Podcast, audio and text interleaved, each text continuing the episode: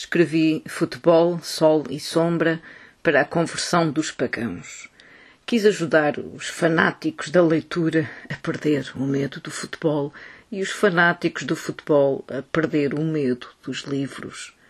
Mas nunca imaginei mais nada. No entanto, segundo Vítor Quintana, que foi deputado federal no México, esse livro salvou-lhe a vida. Em meados de 1997, ele foi raptado por uns assassinos profissionais contratados para castigar as suas denúncias de negócios sujos. Já o tinham amarrado no chão, de boca para baixo, e estavam a matá-lo a pontapé, quando, na última trégua, antes do tiro final, os assassinos se envolveram numa discussão sobre futebol.